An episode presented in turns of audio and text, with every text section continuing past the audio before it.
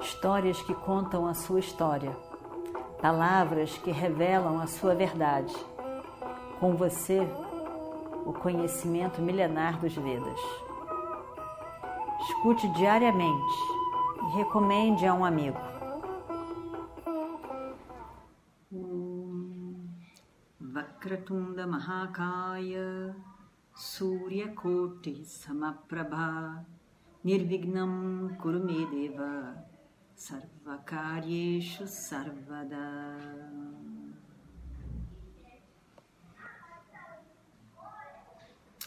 Então nós estamos na nossa história do Mahabharata.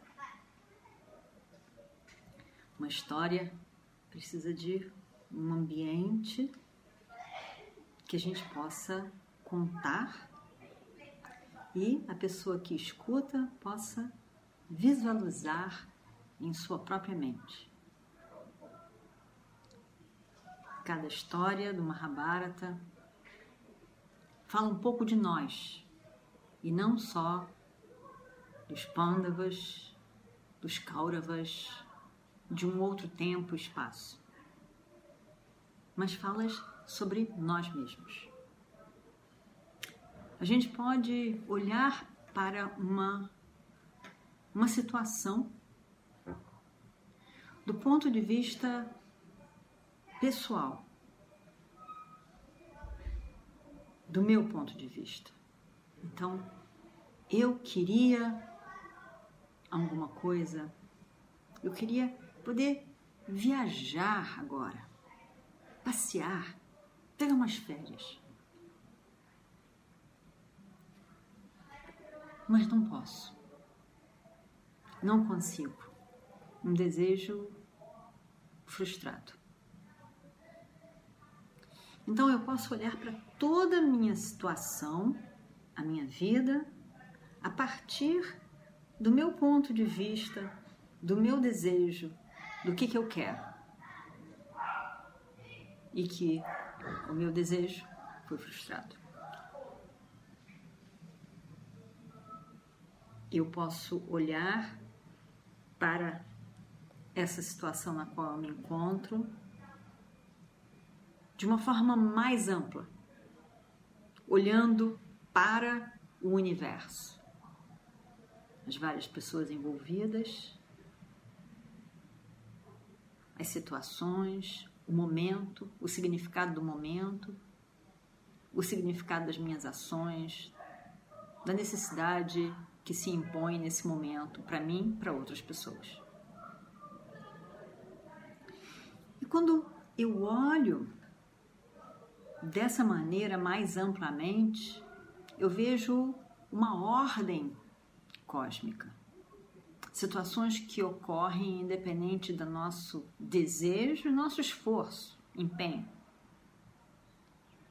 E eu vejo que há de ter um significado a partir de algo maior que é o universo, ou podemos dizer Ishvara, a ordem que é Ishvara. E aí, quando nós olhamos dessa maneira, tudo o que acontece, todas as pessoas, as situações, têm um significado. Um significado para o momento presente, um significado vinculado a sua história anterior, um significado em relação à construção do futuro. Quando nós olhamos para essa situação, seja da nossa vida, seja da vida dessas pessoas aqui no Mahabharata, a gente vê o quanto que existe de vidas entrelaçadas, de karmas entrelaçados das pessoas. Quando a gente olha, por exemplo, para Bhishma, a história dele.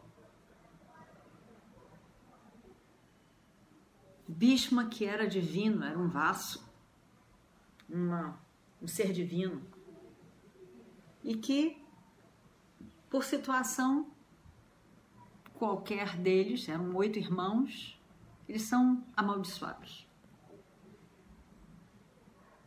Tem que nascer na Terra. E a gente vê a história se desenvolver, em que Bhishma fica o que ele era, e ele então tem que ficar nessa vida. Ele era filho de um rei que tinha, aspirava muito para a vida de Bhishma, mas as circunstâncias vão levando ele a outro. Ele não pode casar, ele tem que abdicar do trono, abdicar de casamento, de tudo mais, e se vê amarrado a um destino de que ele tem que proteger o trono. E proteger o trono se torna o dharma dele. E ele não vai morrer enquanto não fizer isso. De uma certa forma, amaldiçoado pela sua madrasta, que impõe nele essa responsabilidade. Então, é, até mesmo o morrer de Bhishma não se constitui uma possibilidade para ele.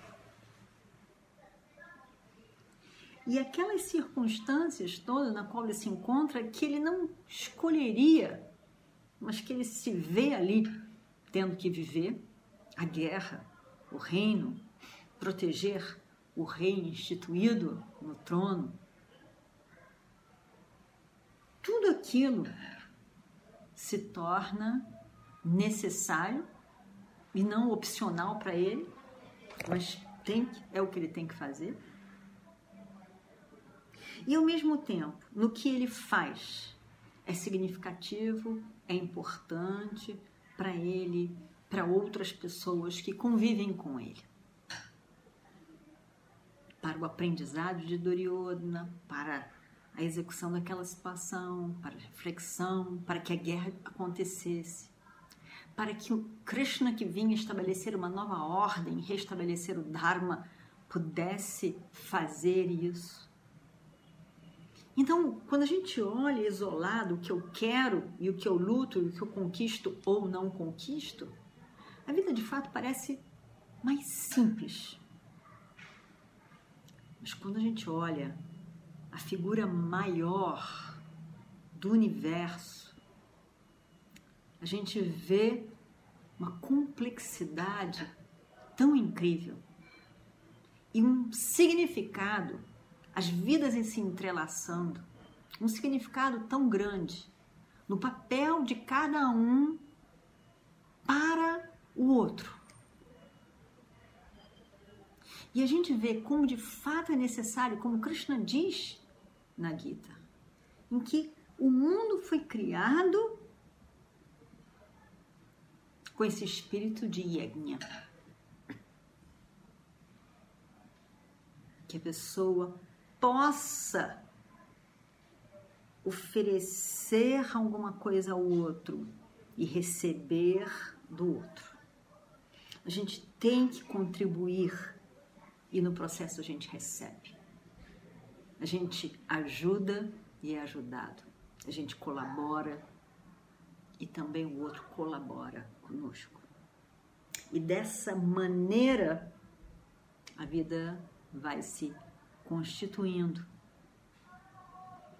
nesse universo que é a ordem que é Ishvara. A guerra era inevitável, não teve jeito de não acontecer. Todo mundo envolvido mais ou menos sabia o que ia acontecer, mas ao mesmo tempo Duryodhana foi aquele aquele ponto que levou aquilo tudo acontecer, tinha que acontecer, levou a acontecer e uma nova construção, uma nova ordem se estabelece ali. Não podemos dizer que depois da guerra tudo foi feliz. Não podemos dizer. Dizem que morreram um bilhão 660 milhões e 20 mil pessoas. Quanta gente! Quanta gente morreu nessa guerra que durou 18 dias. E depois dela se organizou uma nova ordem. Mas não quer dizer que foi de paz, todo mundo estava feliz. Foi uma harmonia, sim, uma nova estrutura de harmonia. Mas novos problemas também para se, se lidar. Que é a ordem cósmica, que é a própria vida. Então, essa guerra, Drona, Bhishma, falaram várias vezes para Duryodhana que não podiam matar os Pandavas. Eles iam tentar. Mas os Pandavas eram protegidos de Krishna. Eles não iam morrer. Mas eles fariam o máximo possível. Duryodhana não acredita.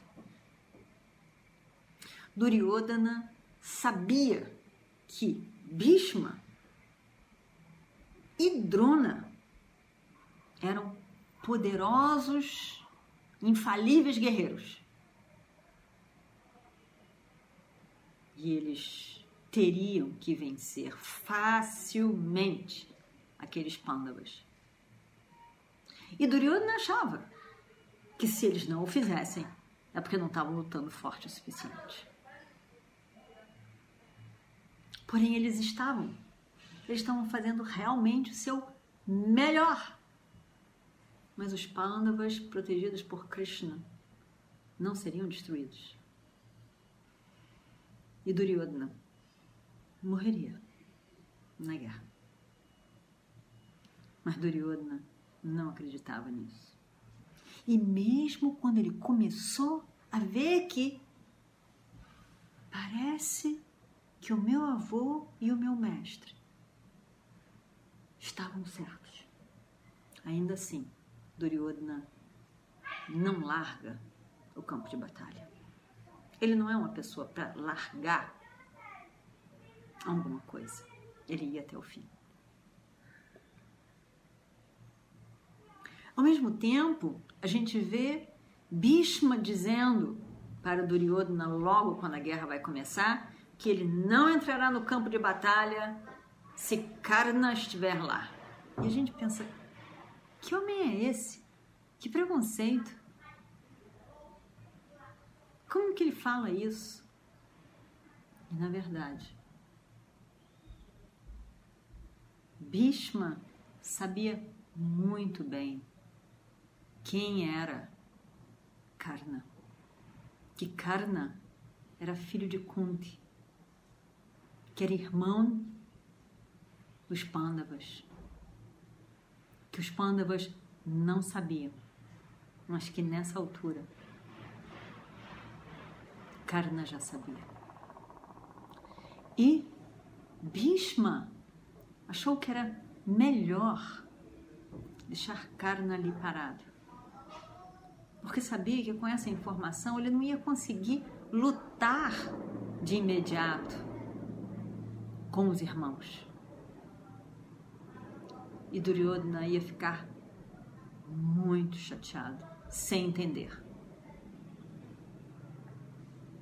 Então, para defender Duryodhana e Karna, mas principalmente Duryodhana, com muito afeto a esse sobrinho neto,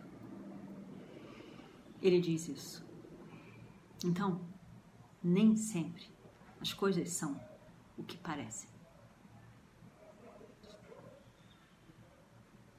A gente não pode concluir tão rapidamente. Na verdade, existe toda uma estrutura complexa por detrás de qualquer situação de qualquer escolha, de qualquer pessoa. Então, nós estamos na guerra. Duryodhana achava que primeiro dia tudo ia acabar, a guerra ia acabar no primeiro dia, que está no segundo dia. Mas não dura mais do que isso. No primeiro dia, Duryodhana estava muito feliz. A guerra não acabou, mas ainda assim, ele estava muito feliz. Só por um dia.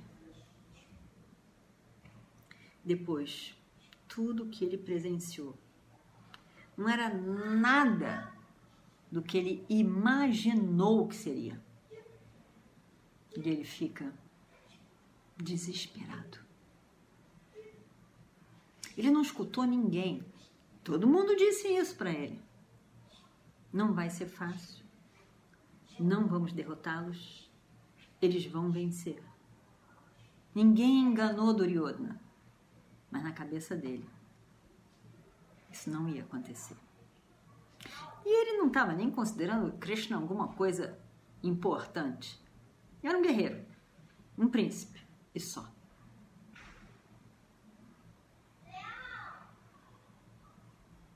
E na verdade, ele leva um banho de realidade no primeiro dia da guerra. Mas ele tenta. Ele tenta desesperadamente acabar com os pândavas. Mas muita coisa acontece. Mas não a morte dos pândavas. Então, dia 1, um, dia 2. E aí então entramos no dia 3 o terceiro dia da guerra. Bhishma, comandante em chefe, acorda e coloca o exército numa forma, numa formação. Essa formação é algo muito interessante.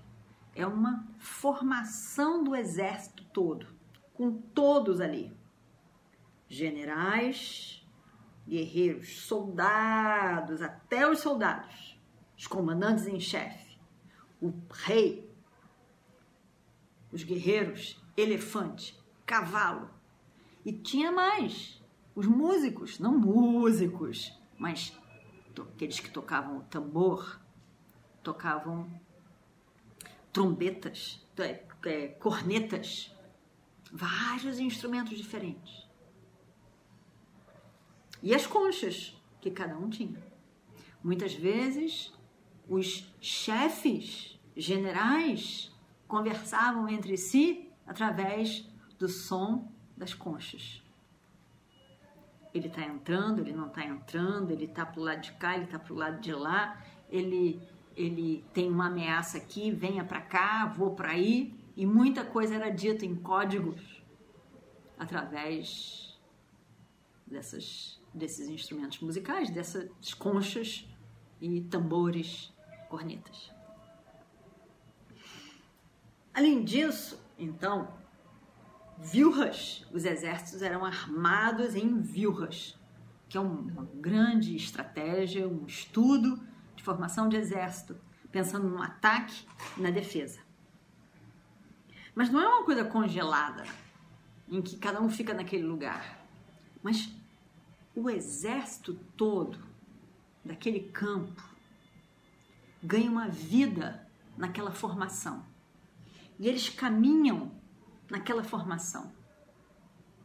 Eles têm uma formação.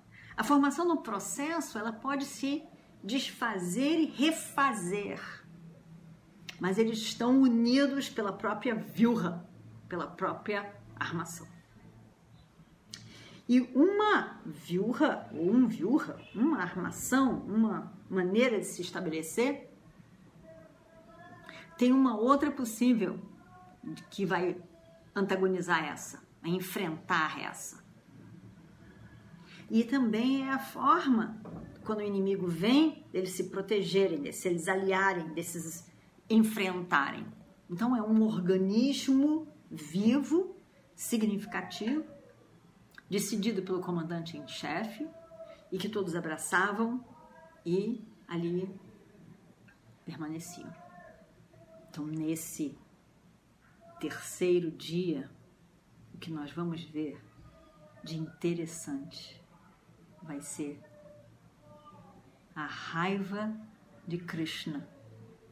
Krishna, um sábio, um divino, tem raiva? Pois é. Tem e, portanto, você também pode ter.